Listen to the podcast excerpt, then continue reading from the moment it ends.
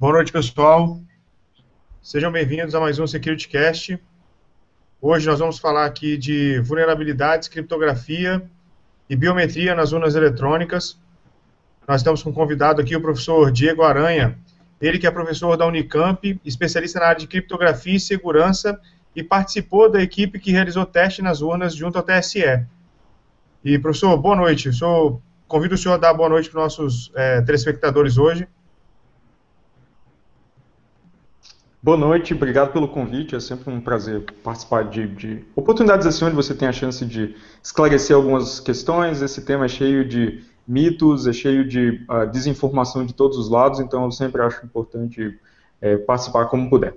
Obrigado. Muito obrigado, professor. Vou passar agora a palavra para meus colegas para eles se apresentarem. Eu que sou o Gustavo Martinelli, sou a parte jurídica aqui do SecurityCast, advogado, especialista em cliente digital.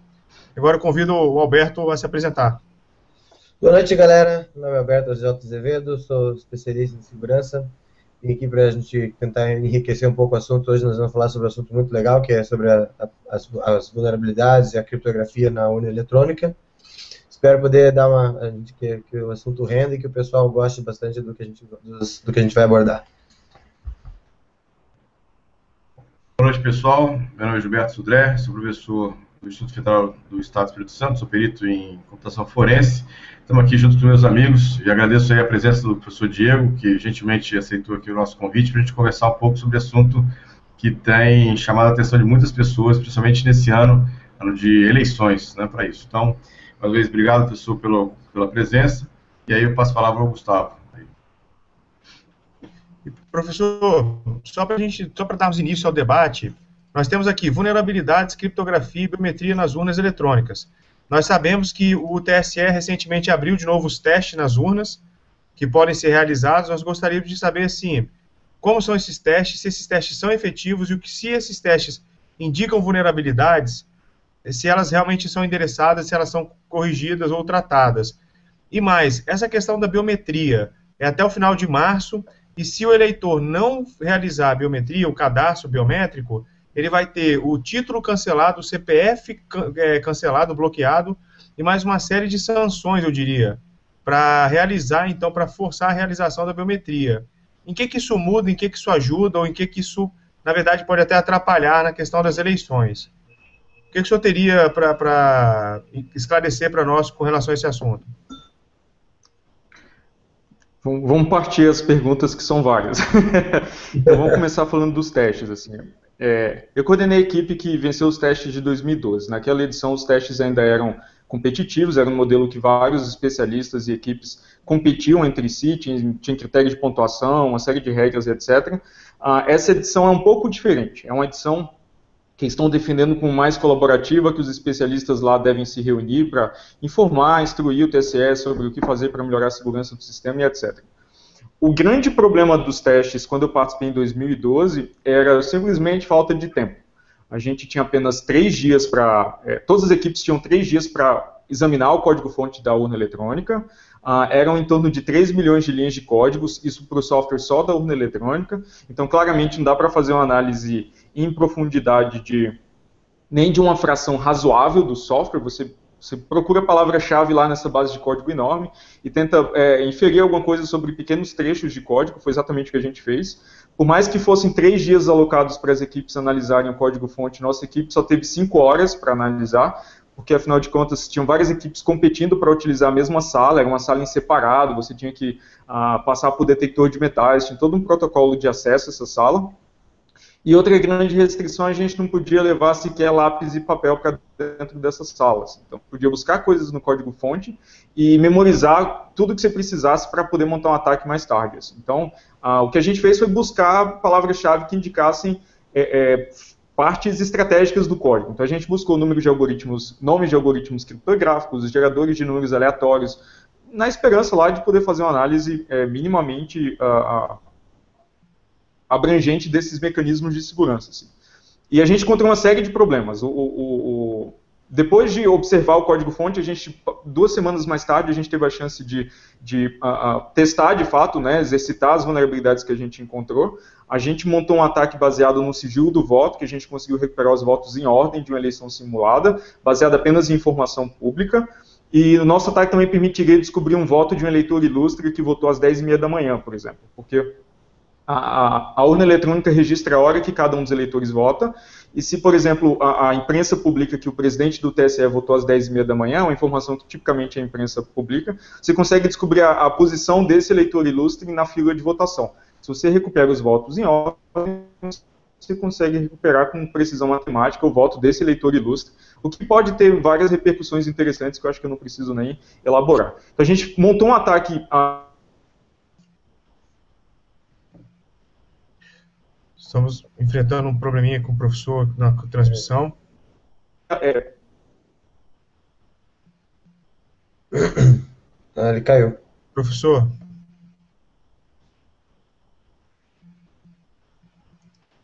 Bom, vamos esperar ele retornar. Ele. Quanto é o sigilo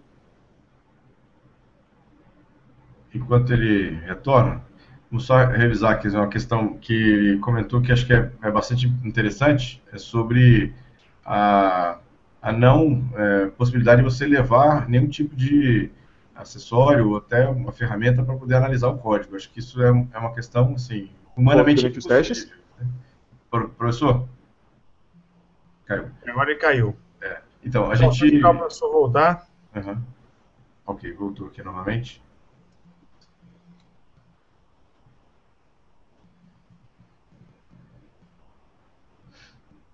Professor, Voltei. Voltou, agora sim. O senhor pode é, reiniciar o comentário que o senhor estava fazendo? Tá, não chegou, é, vocês não conseguiram escutar nada, captar nada? Não, nós paramos na parte que o senhor falou que não podia levar nem lápis nem nada para anotar e que o senhor conseguiu, é, por, por, precisão matemática, nós conseguiríamos identificar a, a, data e a hora, na verdade, que foi é, feita a votação de determinado cidadão. Que seria, no caso, o senhor usou de exemplo o presidente do TSE. Exato. Então a gente conseguiu montar esse ataque no sigilo do voto baseado em informação pública, mesmo sem, com essas restrições para analisar o, o código-fonte do software de votação, é, em, em, que a gente descobriu exatamente como votou o primeiro eleitor, o segundo eleitor, o terceiro eleitor e assim por diante para uma urna específica. Né? E com essa possibilidade de você recuperar o voto das 10h30, porque talvez o voto das 10h30 seja importante, ele seja do presidente do TSE, um ministro do Supremo, então você pode o voto não é secreto à toa, né? Você pode gerar todo tipo de constrangimento ah, e, e, e, repercussão se você descobre, por exemplo, como um, um juiz é, ou um ministro do Supremo votaria. Durante os testes, a gente também submeteu um outro plano de teste que envolvia manipular o software de votação para que ele, de repente, contasse os votos de maneira arbitrária, que seria talvez mais interessante. Apesar do sigilo do voto ser uma garantia ah, constitucional, é uma responsabilidade da autoridade eleitoral no Brasil, as pessoas entendem como mais grave uma vulnerabilidade que permita alterar o resultado da eleição. E a gente tinha um, um plano de ataque que uh, considerava essa hipótese e se baseava no fato de todas as urnas eletrônicas compartilharem a mesma chave criptográfica para cifrar o sistema de arquivos onde ficam armazenados os componentes de software e, e outras informações críticas para votação. E a gente não teve tempo para é, simplesmente colocar esse plano de teste em prática, porque a gente ficou repetindo o plano de, de ataque do sigilo do voto tantas vezes quanto o TSE pedisse porque os testes, as, as, restrições e as regras do teste te colocam numa posição desconfortável. Se a gente, de repente, decidisse não repetir o ataque do sigilo do voto com uma eleição maior, a pedido do TSE, por exemplo, eles podiam alegar que o nosso ataque não funcionaria. Então, você tem que um pouco entrar no jogo, e a gente passou os três dias de teste, essencialmente, mostrando que esse ataque era factível, assim, deixando de explorar outros ataques que tivessem um impacto maior, segundo a percepção das pessoas.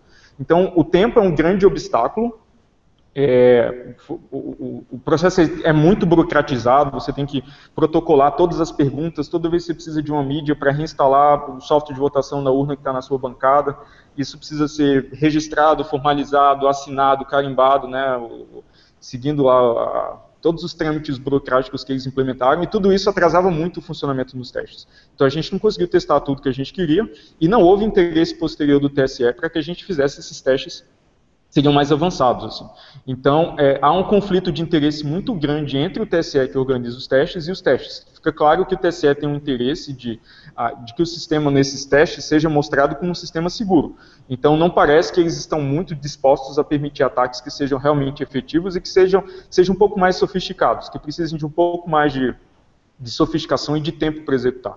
O argumento deles é que ah, um atacante externo teria pouco tempo para montar um ataque contra a eleição no Brasil, seria essencialmente o tempo entre a carga das urnas com software de votação e a eleição em si. Mas a gente sabe que nem todos os atacantes em qualquer tipo de sistema é, é, utilizado em produção, eles são externos. Muitas vezes eles são internos, certo? A gente observa no...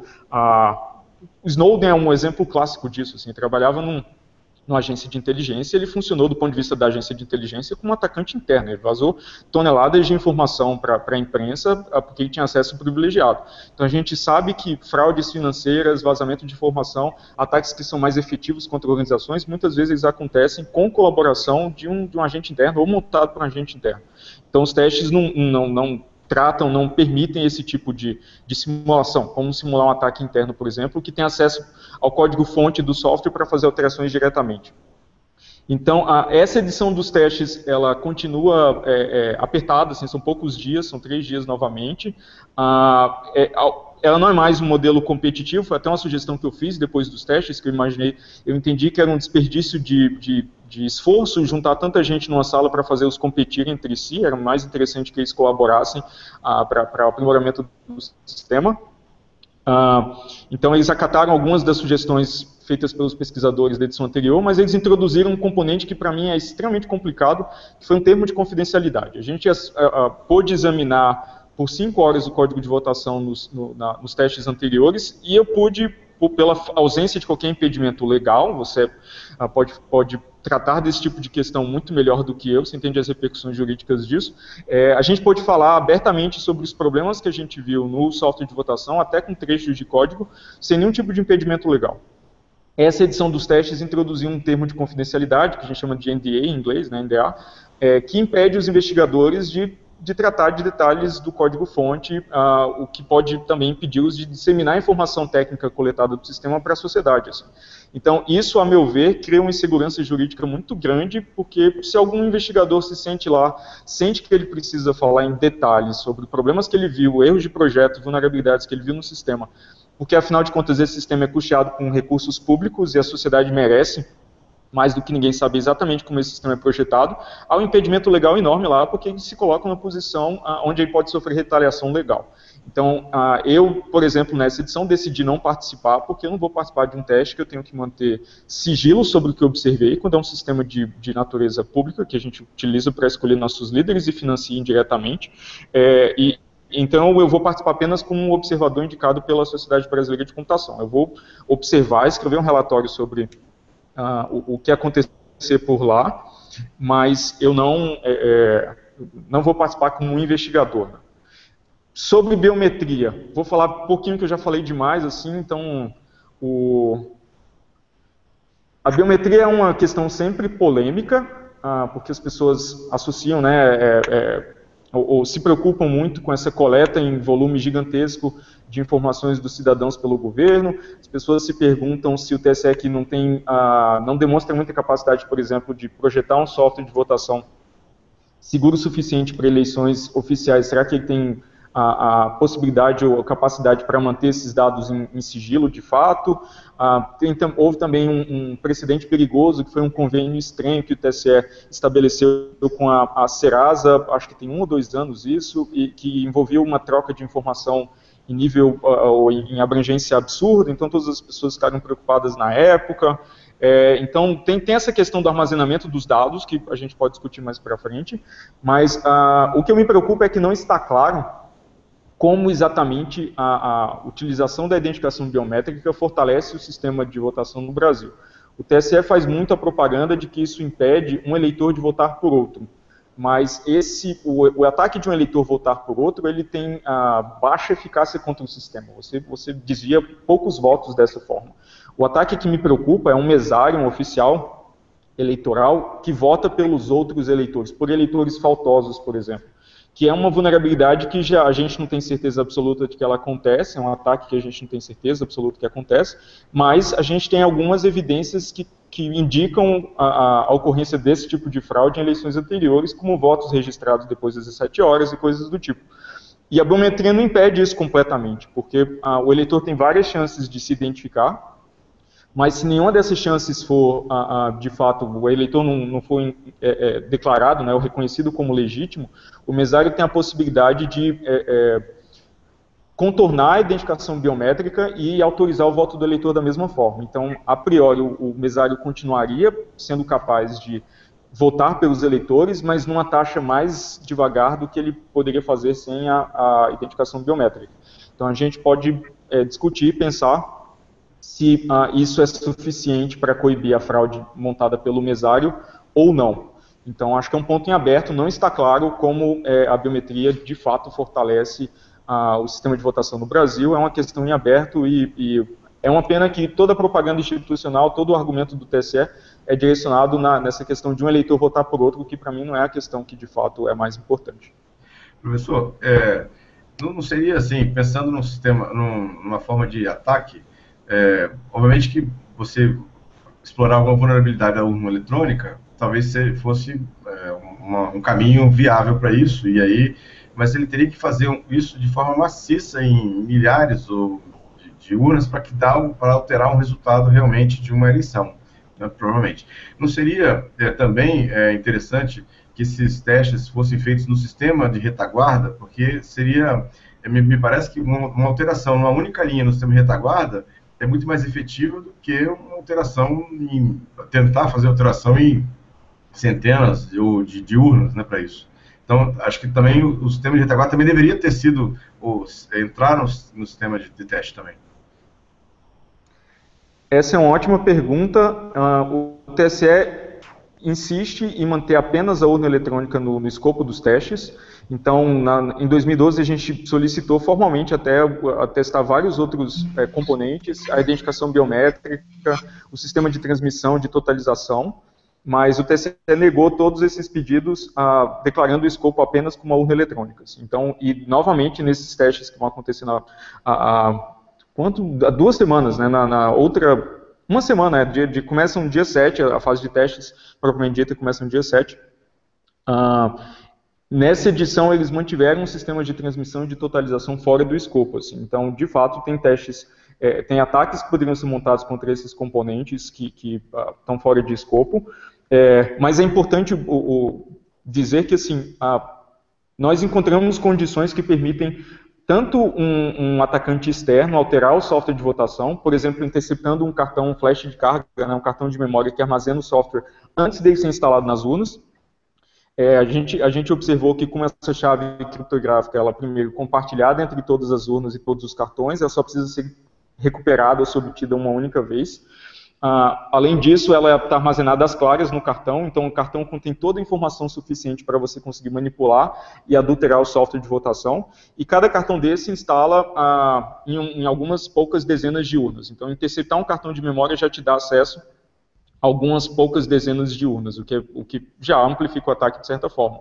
Mas se você pensar num atacante interno, por exemplo, que trabalha no TSE, ou que, ou que ah, tem acesso ao canal de comunicação que transmite o software de votação do TSE para os TREs antes, antes da eleição acontecer. Isso dá um ponto de, de ataque privilegiado que te permite alterar o software de todas as urnas do país inteiro ah, em, um, em, um, único lugar. Assim. Por exemplo, durante a compilação do software, me parece uma etapa extremamente sensível. Se aplicar um patch na surdina, que altera uma linha de código e, e, e, produz o software de votação que vai ser instalado em todas as urnas. Ah, acho bem difícil disso ser detectado posteriormente com qualquer tipo de, de auditoria ou, ou, qualquer tipo de análise. Então, me parece que o ataque interno ainda assim é, seria o mais preocupante contra ah, o, o, sistema que a gente utiliza no Brasil, já que todos nós é, é confiamos incondicionalmente no software de votação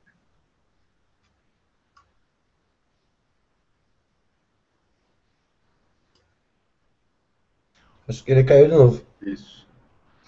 Mas é, é um ponto assim, interessante de, de analisar na, na, Em condições de trabalho cada vez piores para os investigadores. É, Professor, deu um, deu um, um lagzinho na conexão do senhor. Tem, só como repetir essa parte final. É, eu estava só dizendo uh, que eu concordo com, com o Gilberto. Uh, eu, para reforçar, né, eu acredito que é, existem pontos centralizados no sistema de votação que permitem um atacante, especialmente interno, adulterar o software de votação em todas as urnas do país inteiro, num lugar só. Uh, mas que é desejável que os testes eles sejam quão abrangentes eles possam ser. Assim. Só que a gente não vê essa tendência do lado do TSE. Né? A gente vê sempre a tendência de tornar os testes mais restritos, com condições de trabalho mais difíceis, prazo curto, termos de confidencialidade e insegurança jurídica, o que está longe de ser, de fato, uma iniciativa que privilegia a transparência. Professor, o senhor acha que, por um acaso, foram esses os motivos que o senhor elencou que fizeram com que outros países que vieram conhecer o sistema de votação eletrônica no Brasil te rejeitassem o programa? O sistema como, como um todo? Sim, ah, tem outros motivos também, porque no Brasil a gente usa um sistema exclusivamente eletrônico, né? então todos os votos são computados, processados, transmitidos por bits. Esse tipo de sistema é, é considerado ilegal e inconstitucional em outros países, então isso também é uma outra, uma outra ah, razão. Ah, um exemplo canônico assim é a Alemanha. A Alemanha adota na sua constituição uma prerrogativa de que sistemas de votação adotados naquele país precisam ser entendidos por um cidadão sem treinamento técnico. A ideia é que se um cidadão sem treinamento técnico entende o sistema, ele não é apenas um eleitor, ele é também um fiscal durante a eleição. Ah, então, nosso sistema ele simplesmente não pode ser adotado lá, um sistema com as nossas características, né, com as características de projetos, princípio de projeto do TSE, ele não pode ser, ele tem impedimentos constitucionais para ser adotado lá. Então, acho que é uma mistura de coisas, né, de fato há uma preocupação de segurança com sistemas dessa natureza, porque eles não permitem recontagem. Em caso de alguma disputa dos resultados da eleição, o que você pode fazer é recontar os bits. Mas aqueles bits já podem armazenar um resultado fraudado. Então não existe, não existe a chance daqueles bits darem outro resultado. Então, de fato, não há possibilidade de recontagem. Ah, e, e, vários países têm, têm é, legislação específica que impede ou proíbe a adoção desses sistemas. Outro exemplo, a Califórnia. A Califórnia também adotava máquinas de votar ah, exclusivamente eletrônicas, sem nenhum tipo de comprovante físico. Ah, depois que o código-fonte dessas máquinas fabricadas pela Diebold vazou na internet, e as pessoas encontraram todos esses problemas clássicos de segurança no código-fonte, inclusive os mesmos problemas que a gente encontrou no Brasil, só que a repercussão foi mínima se comparada com lá a Califórnia adotou uma, uma, legislação local que impede o governo de adquirir máquinas de votar que sejam é, que não produzam um comprovante físico em papel para recontagem ou auditoria. Então, tem a preocupação com segurança, mas também tem muitas vezes o um impedimento legal que impede a adoção desse tipo de sistema. Sim, porque a auditabilidade fica complicada. Se você tem, uma vez que foi feito um ataque, qualquer tipo de adulteração no resultado eletrônico, se não tiver um outro meio, por exemplo, em papel, para você auditar as eleições, fica difícil, você, você não tem como comparar. O grande problema do TSE, eu acho que talvez você vá concordar, é que tem muita coisa que ele faz é, para inglês ver. Então, por exemplo, a urna eletrônica ela conta com um sistema de verificação de integridade para ver se alguém modificou o programa depois que ele foi carregado na hora da execução. Só que a, o software que gerencia essa, essa auditabilidade e os dados ficam dentro da própria urna. Ou seja, se alguém conseguir adulterar a urna, vai adulterar do mesmo jeito, a, inclusive a auditabilidade. Mas eles conseguem, como eles têm esse software de, de verificação de integridade, eles botam no press release lá dizendo, ó, oh, a urna eletrônica tem verificação de integridade, não sei o que, e daí para uma pessoa mais leiga, a pessoa vê e aparentemente o sistema parece que ele foi, porque ela, eles dizem, ah, foi feito testes com especialistas, foi feito é, ataques, foi feito isso, tem um sistema desse, assim, assim, assim, assado. Então ele acaba elencando uma série de itens em que trans, aparentemente existe uma segurança, mas a gente sabe que essa segurança é fraca, né? Pois é, uh, eu, eu, sempre critico bastante a forma como o TSE endereça essas questões publicamente, porque eles usam muito jargão o jargão impressiona o leigo que não acompanha, não entende, o, o, mas, mas de fato não, não impressiona um especialista que consegue ler nas entrelinhas. Assim. E é muito curioso que quando você observa essas manifestações públicas, ah, os fatos técnicos lá não estão completamente equivocados, não estão completamente errados, mas eles se baseiam em premissas que o sistema não oferece, como você mesmo disse. A verificação de integridade, mas a verificação de integridade é feita pelo próprio software. Então, se você adultera o software para ele não mais fazer verificação de integridade, o software, você consegue rodar software arbitrário que conta os votos de qualquer forma, ah, e o sistema vai funcionar como se tivesse, como se fosse íntegro, como se fosse, ele fosse legítimo, assim. Então, é, é, mas eles utilizam muito desse expediente. Teve na, na, em 2014, eu lembro nitidamente de uma propaganda que teve, acho que nacional, que tinha um cara saindo de um cofre renderizado e falando ah, que a urna é criptografada, não sei o que, com um monte de jargão.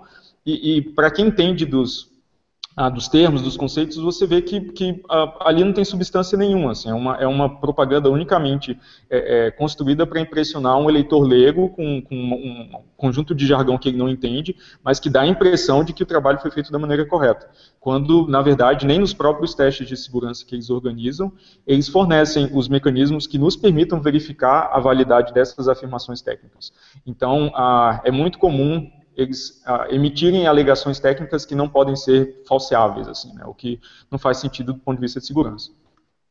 Professor, tem uma pergunta aqui do Jonathan. É, inclusive lembrar aqui os nossos, é, quem está nos assistindo aqui ao vivo, que a gente tem um canal de perguntas aqui, exatamente na lateral aqui, que pode enviar, né, ou então no nosso canal lá do, do Facebook também. A gente está monitorando, quem quiser mandar perguntas. Então, o Jonathan mandou uma pergunta é, falando exatamente sobre as, os testes das é, urnas quais possíveis testes que serão feitos na tentativa de invasão do sistema de votação? Ou quais são os possíveis testes né, nessa situação atual? Essa é pergunta é um gancho para uma questão bem interessante. Então, um problema dos testes é o seguinte, uh, que a gente enfrentou em 2012. Uh, após investigar, examinar o código-fonte, a gente submetia planos de teste. Esses planos de teste eles podiam ser aprovados ou não pelo TSE. Então o TSE tinha a prerrogativa de falar, você vai ou não montar esse ataque durante os testes. O que é bem extremo, porque a gente sabe que um fraudador, ele não necessariamente precisa pedir permissão ou ter um, né, um, um protocolo para aprovar formalmente a sua tentativa de fraude. Assim. Então, acho que isso deixa muito claro que os testes, eles não modelam um fraudador realista, assim, eles modelam alguma outra coisa. A gente pode passar o resto da vida elaborando ou especulando sobre o que eles modelam. Mas, é, então tem esse problema. E, e, como tinha duas semanas entre a, a etapa de, de, análise do código-fonte e dos testes em si, a gente ficou com muito medo do código-fonte, do software de votação mudar entre uma etapa e outra. Assim. Como o TSE tem controle completo sobre o sistema e sobre os testes, ah, quando a gente submeteu os nossos planos de teste, a gente teve o cuidado de ser o mais evasivo possível, ah, temendo a, a, possibilidade de alguém entender qual era a vulnerabilidade e corrigi-la antes mesmo da gente poder ter a chance de, de, de atacá-la numa, numa, eleição simulada. Assim. Então, esse problema persiste nos testes atuais, é, e, e, e, tem uma, uma questão adicional, é que o TSE publicou já, tem um documento já lá no site dos testes, Uh, onde eles aprovam ou não a inscrição de várias pessoas. Eles tiveram uma fase de pré-inscrição, que as pessoas uh, uh, preencheram um formulário para é, declarar sua intenção de participar nos testes, puderam analisar o código-fonte e submeteram os planos de teste.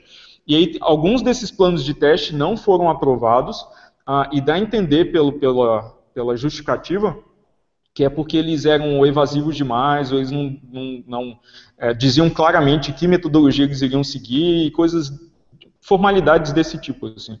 Então, eu, os, os, planos de teste em si não estão disponíveis no site do TSE, a gente tem apenas as inscrições aprovadas e, e essas ah, justificativas, mas eu já acho preocupante que alguns investigadores não puderam participar, porque talvez os planos de teste deles fossem evasivos demais. Assim. É, novamente, isso não faz muito sentido, muitas vezes você pode ter uma ligeira ideia de como atacar um sistema que só vai se cristalizar quando você de fato começar a trabalhar nessa direção. Então você não pode pedir para os investigadores terem uma ideia absolutamente precisa do que eles vão fazer durante os testes, uh, sem dar tempo suficiente para eles trabalharem. Então, novamente, eu, eu, eu chamo a atenção de que é, as condições de trabalho são muito restritas, e acho importante para todas as manifestações públicas do TSE a gente sempre encarar com uma desconfiança saudável. Assim.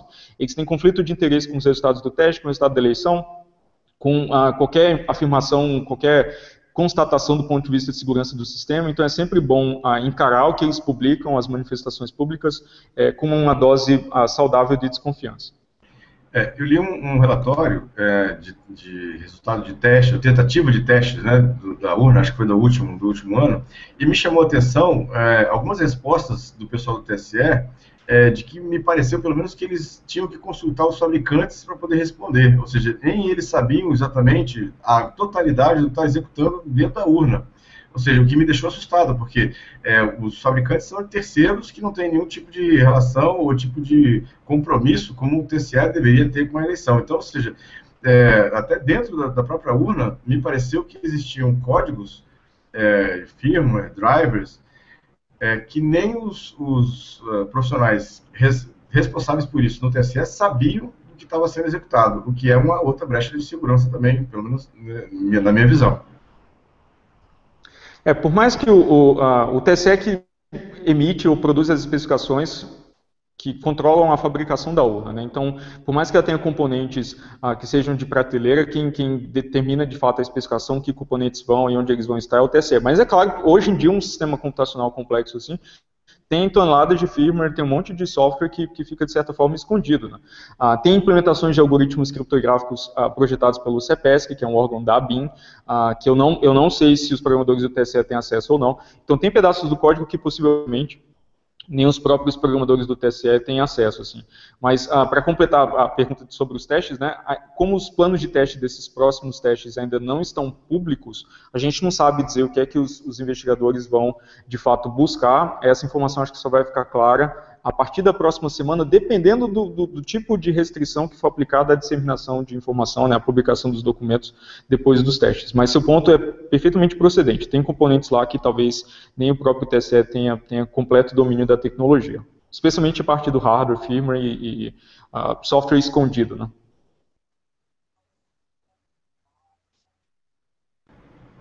É, Bom, é, só fazer uma, só uma complementação, acho que, da, da resposta aí, é, me, me, me, pareceu que, assim, não tem nenhuma garantia de que o, o código-fonte que foi testado, que pelo menos foi visto, né, não pode ser chamado de foi testado, ele foi visto lá rapidamente lá, é, é o que é o real, ou seja, porque você não tem nenhum tipo de assinatura né, do, do código-fonte para depois saber que aquele é que foi compilado e realmente está rodando na urna, ou seja, é, pode ser um, um código completamente é, fake que está lá, né, ou seja, com algumas questões retiradas lá da, do código, só para fazer de conta que estava lá. Acho que tá, e nem isso também tem a garantia né, dessa, dessa situação.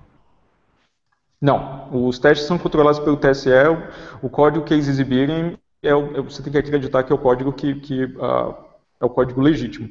Teve bastante rumor depois dos testes de 2012 sobre que versão do código a gente viu até. Durante todos os testes foi dito mais de uma vez que aquele era o sistema que iria ser colocado em produção para as eleições a seguir, né, no próprio ano de 2012.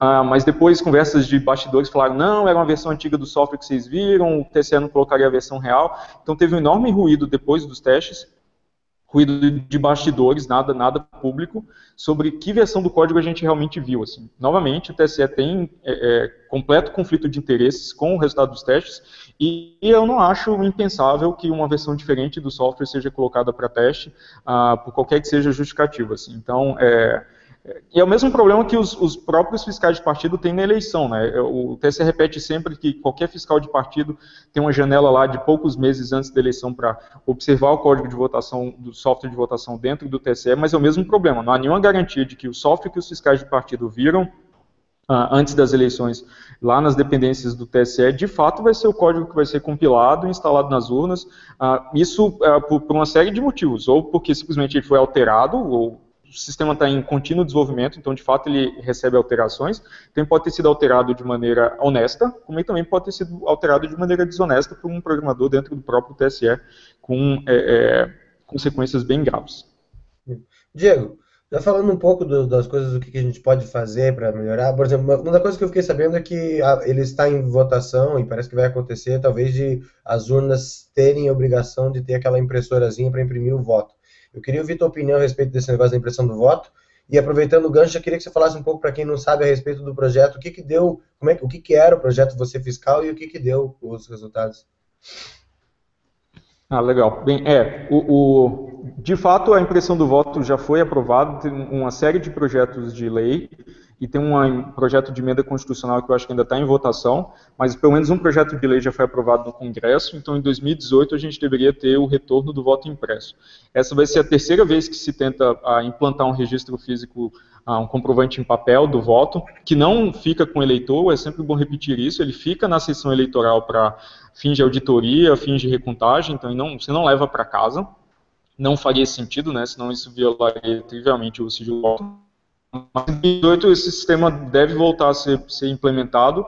Ah, e, e, a ideia é, você vota na urna eletrônica, a urna eletrônica tem uma impressora acoplada que exibe para você, sem a possibilidade de você destacar ah, um registro em papel com as suas escolhas, você aceita ou rejeita esse registro em papel para exatamente permitir ao eleitor impedir que o software de votação é, produza um, um, voto em papel com outras escolhas. Ah, quando você estiver satisfeito, você aprova e esse registro fica lá ah, na sessão eleitoral para recontagem.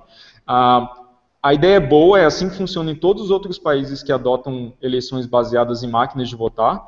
Uh, os últimos países do mundo que faziam eleições puramente eletrônicas com máquinas uh, eram Brasil e Índia. A Índia já implementou em caráter experimental o voto impresso em 2014. Então o Brasil resta como o único país a fazer eleições sem, sem eh, nenhum tipo de, de possibilidade de recontagem, no caso.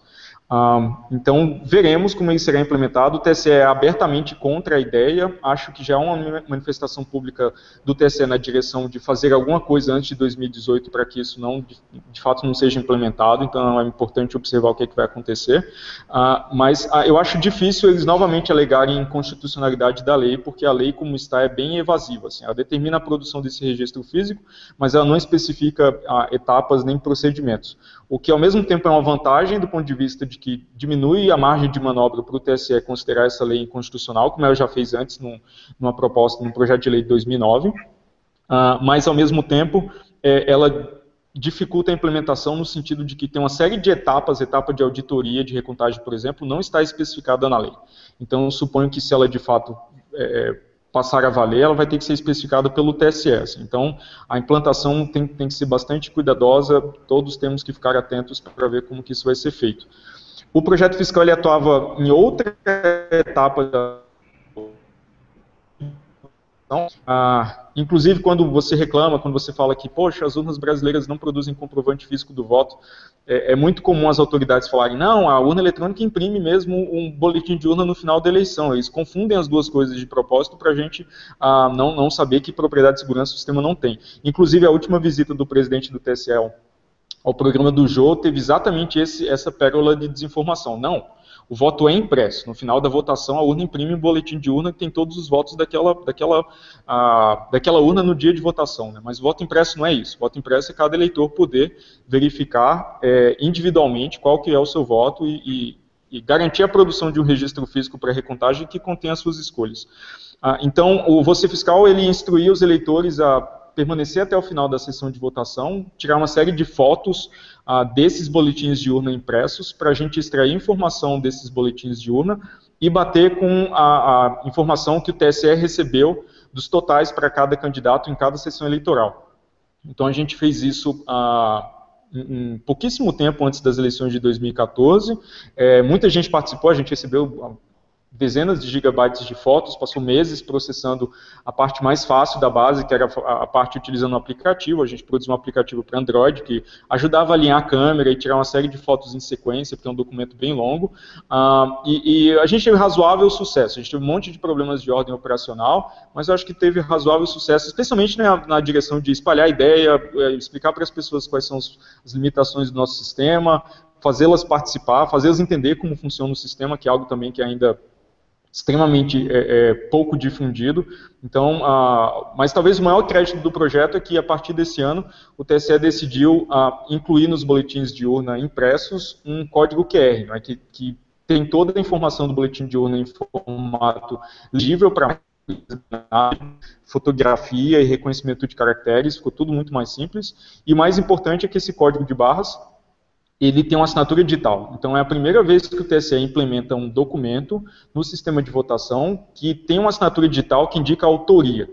Porque quando o TSE, por exemplo, publica os arquivos das sessões eleitorais com o resultado eletrônico delas, não tem uma assinatura digital lá. Então, em tese, esse arquivo pode mudar a qualquer momento, você não consegue nem provar que ele mudou. Assim. Eles simplesmente publicam o arquivo e o hash. Se eles quiserem trocar o arquivo, eles trocam o arquivo e tem um outro hash. E você não consegue traçar um, um histórico ou, ou, de fato, atestar que esse documento vem do TSE. Então, ah, o que é interessante é que esse código de barras vai ter uma assinatura digital que atesta a autoria, a origem do documento. Então, isso, pela primeira vez, o TSE produz o documento que pode ser usado como evidência de fraude. É, o único problema né, é que esse documento se refere apenas à transmissão dos resultados. Porque o que ele permite é verificar se o que a urna é, contabilizou bate com o que foi recebido pelo TSE. Ele não permite, é claro, para uma terceira parte saber se a urna contou, computou os votos corretamente, porque o resultado que está lá já foi calculado pelo software de votação, que pode não ter funcionado como deveria ao longo da eleição. Mas eu considero que a gente teve uh, um grande crédito aí de mostrar que havia demanda para esse tipo de fiscalização por parte da sociedade, eles implementaram um, um recurso aparentemente adequado para fazer isso. Assim. Então, acho que é uma vitória. Vai, vai ter o você fiscal também agora nas eleições de, desse ano? A intenção é que sim. É, a gente tá, já reuniu a equipe, a gente já discutiu. a gente só ainda não chegou a uma, uma decisão definitiva, porque eu, eu gostaria de esperar para ver o que, que, acontece depois dos testes de segurança. Assim. Eu acho que. É, então a gente só deve anunciar de fato uma decisão cristalizada depois dos testes, porque a gente quer observar a postura, se a gente as coisas vão ser tratadas em pratos mais limpos dessa vez. Mas a intenção é que sim. É, eu queria, assim, já está mas quase no final, mas eu queria mudar um pouco o assunto, a gente falar um pouco sobre criptografia, que é um assunto importante também. E aí, é, as, as, muitas pessoas falam, a gente entende, a gente vê que, assim, uma das grandes, grandes, grandes proteções que, que o profissional de segurança hoje tem, e as pessoas também têm, é, é a criptografia, usar a criptografia para poder proteger sua privacidade, tanto de dados que estão em trânsito, como dados que estão armazenados, né? E é uma pergunta que, assim, muita gente faz, né? É, que eu vi a sua opinião, professor, é o que é verdade o que é mentira sobre o que a NSA pode quebrar de código criptográfico? Ou seja, será que a NSA é tão poderosa assim que pode quebrar tudo, como todo mundo fala, ou, ou tem coisas que ela não consegue? Como é que é, é isso? Pô, pergunta interessante. Uh, eu costumo não envolver agências de inteligência ao tratar de, de é, segurança de sistemas de votação, para fazer uma ponte, porque as pessoas acham que é um cenário hipotético e muito longínquo, assim, mas a gente observa que não necessariamente é tão longínquo assim. A gente já viu ah, ataques reais de países contra países, contra sistemas de votação de países. Tem um caso clássico envolvendo Rússia e Ucrânia que merece uma pesquisa. É, então é algo que está dentro do reino das possibilidades. Assim. Bem, sobre a NSA, a o que a gente sabe dos documentos vazados pelo Snowden é que a NSA tem uma preferência enorme não por atacar algoritmos criptográficos em si, salvo pouquíssimas exceções, mas atacar as formas que esses algoritmos foram integradas com sistemas reais ou as premissas que essas implementações se baseiam. Então, para dar um exemplo, quando a gente utiliza um algoritmo criptográfico, a gente tem uma chave, que é o componente secreto que, que parametriza esse algoritmo. Então, a gente, para cifrar e decifrar, precisa do conhecimento dessa chave. No caso das urnas brasileiras, tem uma chave que cifra que armazena o software de votação. A gente sabe também que essas chaves não deveriam ser armazenadas às claras. Então, no caso brasileiro, a gente tem uma violação completa dessa, dessa a, dessa, desse requisito em que as chaves são armazenadas às claras no próprio cartão. É como você fechar uma porta e, e colocar a chave embaixo do tapete que está na frente da porta, e aí como ninguém sabe que a chave está ali embaixo do tapete, ninguém vai conseguir descobrir onde é está a chave e não vai conseguir abrir a partição. A analogia a, procede bastante nesse caso. Então a NSA ela tem uma preferência enorme por atacar esse tipo de, de, de recurso, assim, de, esse tipo de problema de projeto, porque é muito mais fácil você recuperar uma chave criptográfica que está armazenada às claras, do que varrer o espaço lá de 2 elevado a 256 de tamanho para todas as chaves possíveis. Então eles têm predileção para atacar a gerência incorreta de chaves, que é esse, esse caso específico, chaves que são compartilhadas, no caso da urna eletrônica, meio milhão de equipamentos compartilham a mesma chave criptográfica, então é outro problema, se ela vaza uma vez, você tem a possibilidade de atacar qualquer outra, outra urna no país. É, erros de implementação de todos os tipos, tem algoritmos criptográficos que toda vez que eles funcionam, eles dependem de um, uma sequência de bytes aleatórios e, e, e, se você escolhe sempre o mesmo, isso tem uma isso fragiliza a forma como o algoritmo é usado. Então é, é, é outro tipo de, de, coisa interessante. Geração de números aleatórios, que é o calcanhar de Aquiles de todos os algoritmos criptográficos. Todos eles precisam de bits aleatórios para funcionar. E você tem um gerador ruim, ah, isso, isso fornece para o atacante lá um poder desproporcional. Para lembrar, no caso brasileiro da, do, do, sigilo do voto, a gente observou que o embaralhamento dos votos feito pelo software em 2012 ele dependia da hora que era impressa na Zerésima, que é informação pública. Assim. Então, é, é, é, talvez a pior decisão de projeto que alguém poderia ter para esse caso específico. Então, a, a NSA tem predileção por esse tipo de erro de projeto. E ela também a, a, funciona ativamente nos comitês de atualização, exercendo influência sobre as empresas para que elas adotem é, algoritmos ou, ou técnicas menos seguras. Então tem um caso ah, interessante que as pessoas discutem bastante de num dos comitês de padronização do IPsec tem um relato, tem uma thread gigantesca na internet ah, do, do, de pessoas que se envolveram na padronização naquela época, onde tinha um funcionário que era de uma agência de inteligência que ele insistia ah, o tempo todo de que tinha que ter uma, uma, suporte a uma cifra legada que não cifrava nada. Assim, ah não, mas tem que ter uma cifra legada lá para as pessoas testarem nas duas pontas se o IPsec está funcionando corretamente e, e essa cifra não deve cifrar nada para você poder capturar o tráfego e ver se está tudo funcionando ok, que é exatamente o tipo de suporte a um algoritmo, um algoritmo nesse caso que não faz nada, que pode dar um poder para uma agência de inteligência mais tarde a atacar um sistema. Assim. Então, a, é bem documentado também que, que eles atuam na, na é, influenciando comitês de padronização.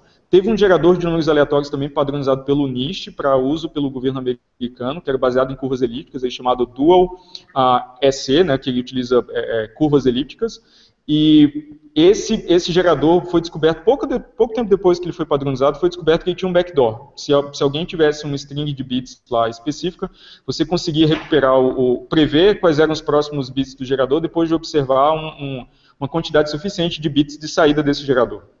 Então esse parece ser o modus operandi padrão deles. Assim, é, influenciar empresas ah, e comitês de padronização a tomar decisões ruins de projeto, com justificativas variadas, do tipo, ah, não, legado, ah, é muito lento, então escolhe esse algoritmo aqui que é mais eficiente, que vai funcionar num dispositivo pequeno, etc. E depois fazer uso desses, desses erros de projeto, de outros tipos de vulnerabilidades na, na, inseridas na implementação posteriormente. É, faz muito sentido quando você um sistema que foi bem projetado é, e, e, aproveitar o elemento humano aí, né? Esse é o elemento humano é, é, enquanto projetista e implementador de sistemas. E eu ainda vou fazer mais um ponto, o TSE sempre fala que a, a ideia da urna eletrônica é eliminar a intervenção manual sobre os, a, as eleições, que eu acho, acho um barato essa afirmação, assim, porque é como se o software de votação ele brotasse em árvore, assim, né? ele, ele não fosse escrito por humanos que têm dias bons, que tem dias ruins, que tem, uh, que tem seus interesses, que são corruptíveis, que uh, às vezes não tem o treinamento que deveriam ter. Uh, então, são humanos que escrevem software. O software não, não, simplesmente brota, os bits aparecem lá, a gente fala, nossa, achei software seguro. Assim. Então, é, então, na verdade, o que, o que, a utilização do sistema de votação que seja exclusivamente eletrônico, o efeito é concentrar toda a, a, a, segurança do sistema em um punhado de pessoas. A gente pode discutir eternamente aqui uh, se essas pessoas estão equipadas para assumir essa responsabilidade ou não, mas está claro que nenhuma intervenção manual é eliminada, ela é apenas concentrada na equipe de desenvolvimento. Eu queria só continuar nesse assunto, depois eu tenho uma pergunta aqui que já me mandaram sobre, ainda sobre urnas eletrônicas, mas vamos só para não perder o, o raciocínio. É, nessa questão, por exemplo, de, de algoritmos criptográficos, eu já vou fazer duas perguntas logo.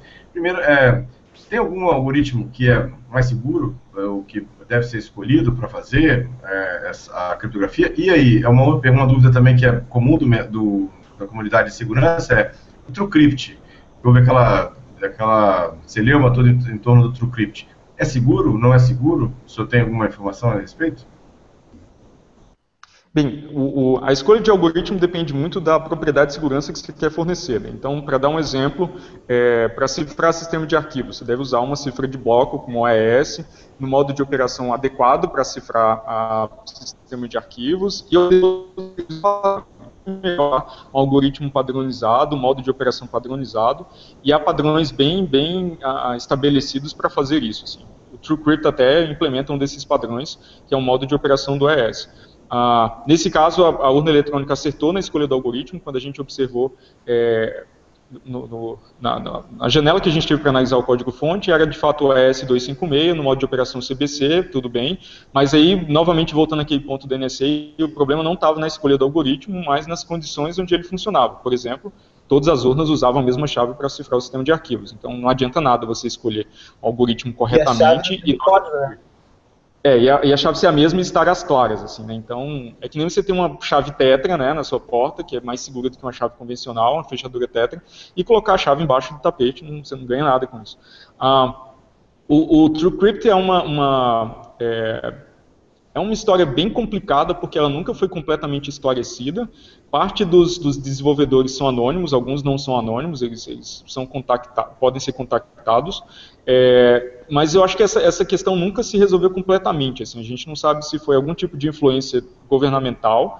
Ah, que, o, o, que se sabe é que eles publicaram uma mensagem dizendo que o software tinha sido, de alguma forma, ah, não era mais seguro, tinha sido comprometido de alguma forma, portanto as pessoas não deveriam mais usar e deveriam usar o, o, a tecnologia lá que a Microsoft ah, implementa, né? acho que é o BitLocker.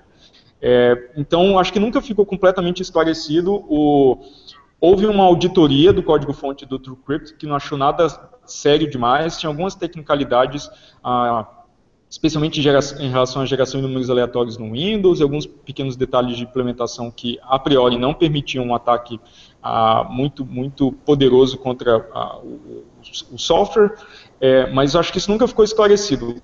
O, o, não é porque o desenvolvimento dele parou, mas a base de código dele foi absorvida por outros projetos ah, que deram continuidade e aproveitaram, inclusive, a, a, a, parte do código que sofreu auditoria. Assim. Então, eu imagino que para os que utilizam o TrueCrypt e, e precisam dependem do software, você consiga encontrar bons candidatos nesses projetos que deram continuidade. Mas é bom lembrar também que cifração de disco é uma tecnologia bem difundida hoje, muitas vezes o sistema operacional já oferece isso com uma capacidade é, embutida sem precisar de software adicional. Né? O, o Linux tem uma dezena de formas diferentes de fazer isso, de cifrar disco. O Windows tem pelo menos o BitLocker, eu não, eu não conheço outras, outras alternativas no Windows porque não é o que eu uso. O macOS tem sua outra forma lá, é, é, então é... Uh, cada sistema operacional tem sua forma, assim. Se você precisa de portabilidade entre as implementações entre vários sistemas, você precisa do mesmo volume que pode ser usado pra, por vários sistemas operacionais, talvez usar um descendente do TrueCrypt ainda seja uma boa ideia, dado que ele tem código aberto, ele, ele, as alterações em relação à base que foi importada do TrueCrypt sejam conhecidas e claras, é, então é, mas é muito complicado porque é difícil a gente saber exatamente o que aconteceu naquele, naquele, naquela ocasião, né? acho que nunca ficou esclarecido. Ah, outro ponto sobre escolha de algoritmos que eu lembrei agora, a gente observou que ah, o TCE utilizava uma função de hash em 2012 para calcular é, verificação de integridade, que já não era recomendada para esse tipo de aplicação desde 2006, assim, então há pelo menos seis anos naquela época. Então vê-se novamente escolha de algoritmos a, é importante, mas não é a única coisa. É, se me permite, tem uma pergunta aqui do Michael. É, ele fala exatamente sobre a questão da, das urnas ainda, Walter. Ele fala assim, que houve auditoria pedido do PSDB para auditar o resultado das eleições e na equipe da auditoria, uma das pessoas chamadas foi o Rodrigo Branco, né, conhecido como BSD Demon, né, que é conhecido como um dos melhores pesquisadores do Brasil, se não melhor. Né. A participação do Rodrigo, é, Rodrigo Rubira Branco, é, é, foi vetada pelo TSE alegando problemas de segurança nacional, pois ele atualmente é pesquisador de segurança da Intel. A, a pergunta que o Michael faz é: as urnas foram inicialmente produzidas pela Diebold, uma empresa americana que já possui histórico de desenvolver urnas com fraudes ele gostaria de saber, na opinião né, do professor, sobre essa decisão do TSE de vetar a participação de especialistas que poderiam trazer resultados significantes à auditoria. Ah, ridículo, né? o, o PSDB convocou o Rodrigo Branco, a gente, o PSDB também é, é, convidou o Alex Halderman. Ah, eu fui convidado para chefiar esse esforço de auditoria, eu recusei a oferta porque, ah, primeiro, é, eu, minha atuação é completamente apartidária, assim, eu tenho interesse de pesquisa, então eu não, eu não gostaria de representar nenhum partido para manter minha credibilidade, minha independência, ah, mas eles perguntaram, você pode sugerir nomes? Eu falei, claro, posso sugerir nomes de especialistas que dominam o assunto e fica a cargo de vocês convidá-los. Assim. Então eu recomendei o Rodrigo, recomendei o Alex Halderman, que talvez no planeta Terra a pessoa que mais entenda de segurança do sistema de votação. Ele já está com o sistema de votação na Índia, na Estônia, na Nova Zelândia, todo, em vários dos lugares que você imaginar aí, então ele entende muito. Uh, e ambos, por não residirem no Brasil, apesar de, no caso do Rodrigo, o domicílio fiscal dele continuar sendo o Brasil, foram declarados uh, riscos à soberania nacional. Então eles não poderiam é, participar. Mas é, é ridículo. Mas é uma boa, é uma boa leitura ainda assim o relatório do PSDB, ele é bem extenso, ah, porque mesmo sem a participação deles, eles ainda conseguiram fazer uma, uma, uma análise com boa cobertura do, do sistema, e eles encontraram várias das vulnerabilidades que a gente já tinha ah, ah, notificado em 2012. Então, a presença de chaves criptográficas no código-fonte, eles encontraram indícios desse tipo de, de erro de projeto. Então, é um, é um relatório que vale também por atualizar informações que a gente tinha em 2012 que dependiam daquela versão do sistema. Né? Eles tiveram, em tese, acesso a uma versão mais recente do sistema. Eu li o relatório na íntegra, o relatório é realmente muito bom, muito detalhado, tem muitas coisas até assustadoras no relatório lá em relação a isso, mas realmente é uma, uma leitura importante para quem quer conhecer um pouco mais do, sobre o assunto. E também para ver que tem muitas pessoas em muitos lugares diferentes falando essencialmente a mesma coisa, né? Porque no Brasil essa questão da segurança das urnas fica muito concentrada em algumas poucas pessoas e surgem logo essas teorias de ah, não, que o cara está trabalhando para não sei o quê, e, que, e, e, na verdade não, se vê vários especialistas de lugares diferentes, às vezes de países diferentes, repetindo essencialmente a mesma coisa. Assim. É, então, a... aquela hora que a gente estava conversando, quando a gente falei sobre o negócio das da, das urnas que vão poder imprimir, né, que está tá em, em, fase de ser, de ser aprovado, é, o TSS, se, se colocar publicamente contra uma coisa que é usada em todos os lugares, ou tipo assim, a urna não é usada em lugar nenhum, somente aqui no Brasil. E aí ela, quando é usada, ela é usada dessa maneira em vários países com, de, de maneira correta. E o TSS colocar publicamente contra isso chega a ser até feio, né? É, porque ah, vai contra o bom senso é, e a experiência de outros países. Assim. A gente tem a nossa experiência, que eu acho que não pode ser descartada, não vou, não vou tirar completamente o crédito completo do TSE. Eles, eles ah, têm o crédito de implantar um sistema que parece é, ser um avanço em relação a nossas eleições por cédula, com o parênteses que as nossas eleições ah, baseadas em cédulas em papel eram mal projetadas, então era difícil não ser um avanço, essencialmente qualquer sistema minimamente bem projetado já seria um avanço, é, mas, mas é estranho quando você vê todos os outros países passando por sistemas puramente eletrônicos e, e migrando sistemas mais permitem recontagem, que tem auditoria pós-eleição por amostragem, tem toda uma série de etapas de procedimentos que a, a, fortalece a confiança e a transparência do sistema do ponto de vista da população. É muito estranho eles se colocarem abertamente contra, como se tudo isso fosse à toa, ou fosse desnecessário, ou a gente tivesse a, a muito mais é, razão e capacidade técnica do que, sei lá, esses 20 ou 30 países do mundo. Assim. Então, a, sempre bom encarar esse tipo de afirmação com uma desconfiança saudável, como eu disse.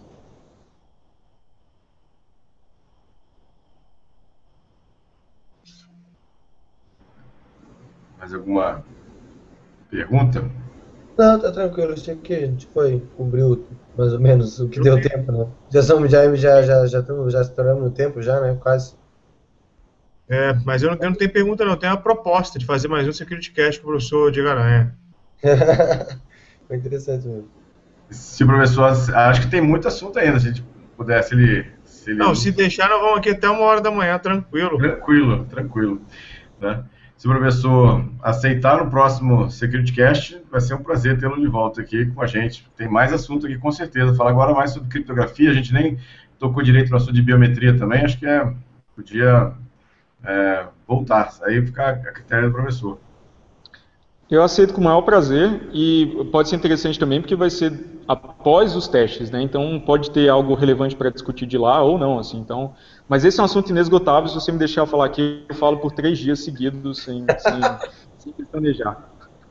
Então, que bom. Que bom. Parabéns. Parabéns pelo trabalho e por, por fomentar essa discussão também. Isso é extremamente importante para o cidadão brasileiro que não compreende de informática e está lá votando achando que aquela, aquela caixa de metal que faz um barulhinho é segura e não pode ser fraudada por nenhum partido político, não pode, no mínimo, ser tendenciosa a um tipo de resultado. É, é, é, sempre muito difícil explicar esse tipo de coisa para as pessoas, assim, mas uh, eu acho importante toda a comunidade repetir, entender, né, claro, e ressoar os argumentos que fazem sentido, ressoar, porque ah, se, se, a comunidade técnica se omite em, em, tratar esse tipo de assunto, quem vai dominar o discurso são partes que têm interesse no resultado. Assim. Então, você fica nessa situação super estranha que quem controla as eleições, é, produz o software, é, produz a especificação do hardware, julga os recursos, ah, é, faz parte do Supremo, controla todo todo que, que tem a ver com eleições no Brasil, ainda, ainda controla a versão oficial sobre a segurança do sistema, que é uma afirmação objetivamente, que pode ser determinado objetivamente. Assim, você pode fazer um experimento e determinar se ela é falsa ou não, se o sistema é seguro ou não. Vamos executar um experimento sem restrições, a, a, que dê a maior liberdade possível aos investigadores para determinar a validade dessa informação. Isso, isso pode ser determinado, não é, não é algo que é manipulado, que pode ser manipulado. Bem, há tentativa de manipular pelo discurso, assim, mas isso é um fato técnico. O sistema eletrônico de votação utilizado no Brasil não permite recontagem, tem erros e vulnerabilidades de projeto bem conhecidas, é, não, não há debate e discussão em torno dessas, dessas verdades técnicas. Mas é importante repeti-las o quanto for possível para as pessoas compreenderem em que nível estamos. E eu agradeço uhum. muito a, a, oportunidade que vocês me dão de poder falar abertamente sobre essas questões, né, que não é sempre o caso. O grande problema é que as pessoas não se interessam por, por política, né? Eu lembro, foi muito engraçado quando nesse, nas eleições passadas eu fui, eu, fui, eu mandei, eu, eu mandei um monte de de boletim de urna para você fiscal. E aí foi engraçado porque assim, eu fui, eu cheguei em três locais de votação, eu fui no meu, depois fui em mais um e num terceiro. No terceiro, quando eu cheguei, já o boletim de urna nem existia mais, já tinha arrancado. Mas nos dois primeiros eu peguei, e foi muito estranho, porque assim, daí tinha gente chegando que era de partido, e aí perguntava, tá, mas você de que partido que você é? Eu, não, não sou de partido nenhum. E as pessoas me olhavam com aquela cara assim, então, mas você tá fazendo, por que você tá aqui então? O que você tá fazendo aqui? Por que você tá tirando foto do boletim de urna? Ah, eu, sou, eu, tô, eu tenho direito, eu sou um cidadão, eu não tenho. E aí me, olhava com uma cara assim, não sei o quê, mas como assim? Por que, que está fazendo? O que, que está querendo? E eu tira, tentando tirar foto, que é um negócio gigantesco, que era ruim de tirar foto. E aí na, eles põem os boletins na rua, assim, com vento.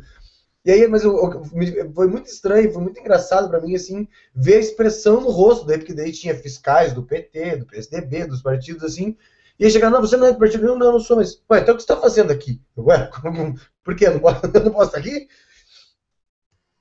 Sim, um, uma das coisas que eu me orgulho pelo projeto foi tentar devolver um pouquinho essa, essa possibilidade das pessoas participarem na fiscalização, assim, né? Mas tem histórias muito boas de, ah, de fiscais eleitorais que impediram as pessoas de fotografar, ah, de, de, gente que fez um crachá de mentirinha com o nome do projeto, porque você só podia acessar os boletins de urna impresso se você tivesse um crachá.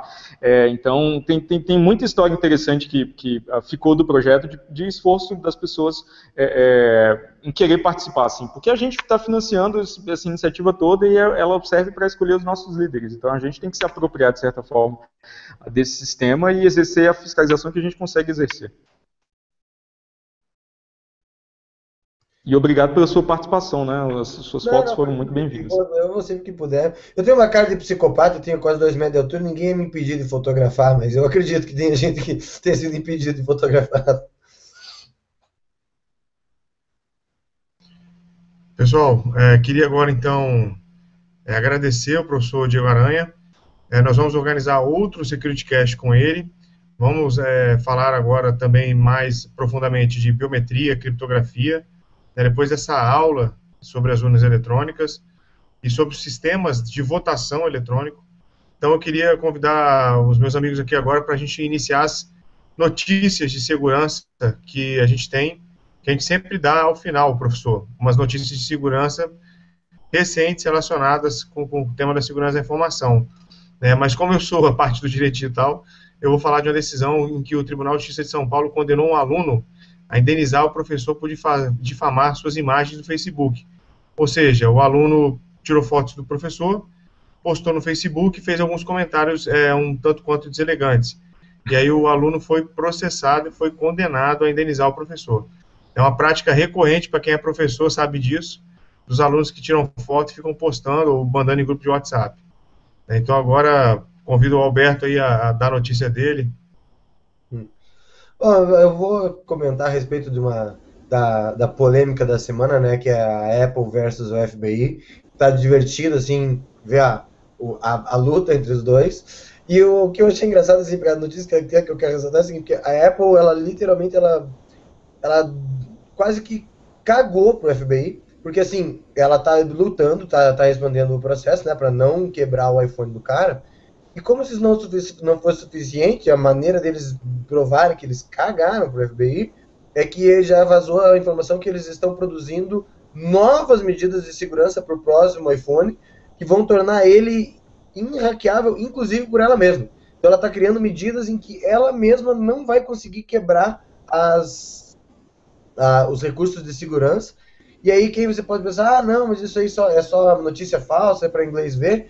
Eles, inclusive, por exemplo, eu fiquei sabendo agora essa semana que eles contrataram um, um, um hacker extremamente famoso, que é o Frederick, Frederick Jacobs, que é um dos principais desenvolvedores do Signal, para desenvolver para eles. Ou seja, estão falando sério, eles estão falando muito sério a respeito de aumentar violentamente a segurança, como eu disse. Vocês querem que, eu, que a gente quebre? Eu, eu vou deixar mais difícil ainda para quebrar. Eu achei, eu fiquei, eu fiquei realmente surpreso. Falei, cara, os caras mostraram assim, ó, caguei para vocês.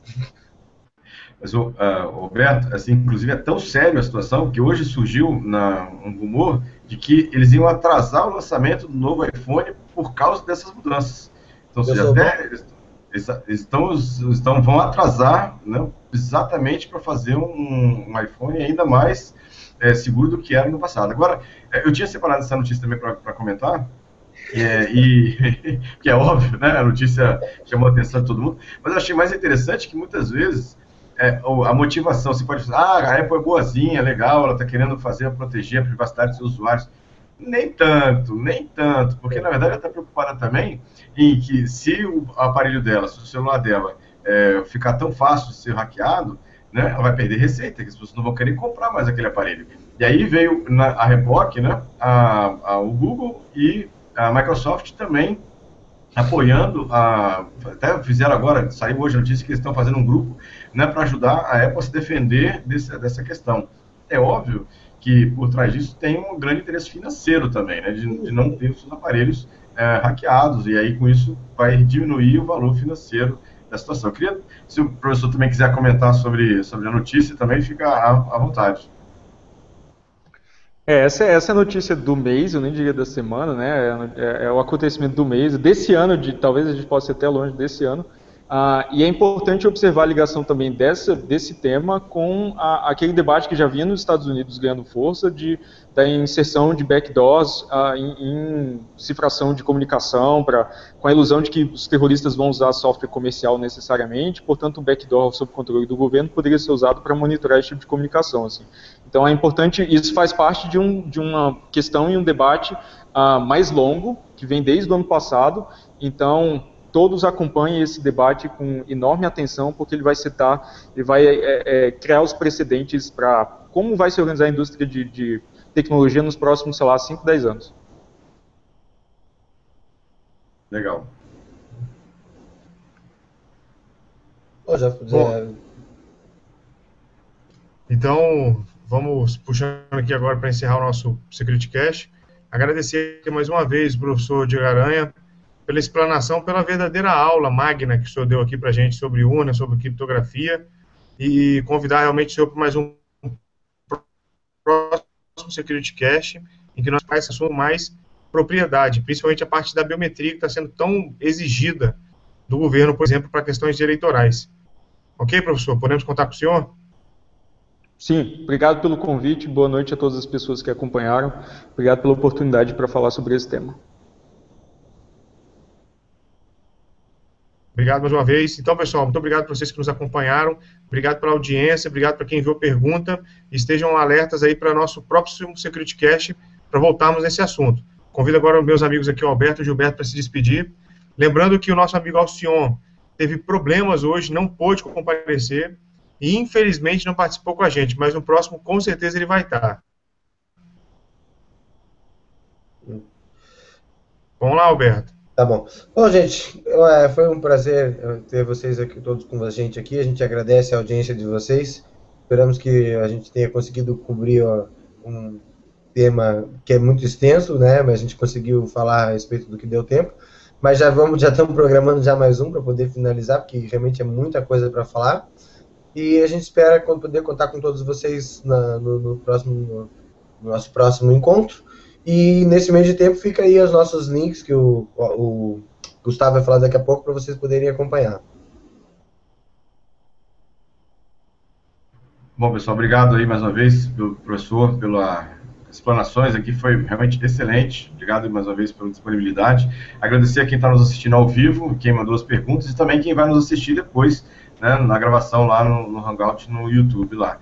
Né? Lembrando que a gente tem nossa página do www.securitycast.com.br, tem lá o nosso Facebook, www.facebook.com.br nosso grupo, né, no SecurityCast, no, no facebook.com.br grupos SecurityCast, e tem o nosso grupo no Telegram. Tem umas discussões bem interessantes lá sobre segurança também. É, o link é bit.ly barra SecurityCast, né, sobre isso. E quem quiser ouvir apenas o, o nosso podcast, né, só o áudio, tem lá no soundcloud.com.br securitycast. Agradeço mais uma vez os meus amigos, né, o Alberto e o Gustavo, o meu professor também, o Diego Aranha. Deixar a palavra para o Gustavo para encerrar aí nossos trabalhos de hoje. Pessoal, então, mais uma vez, muito obrigado ao senhor. A bênção, receba de onde você estiver, tá? Um grande beijo nosso para você. E até a próxima, pessoal. Até o próximo SecurityCast. Muito obrigado. Vamos lá. Falou.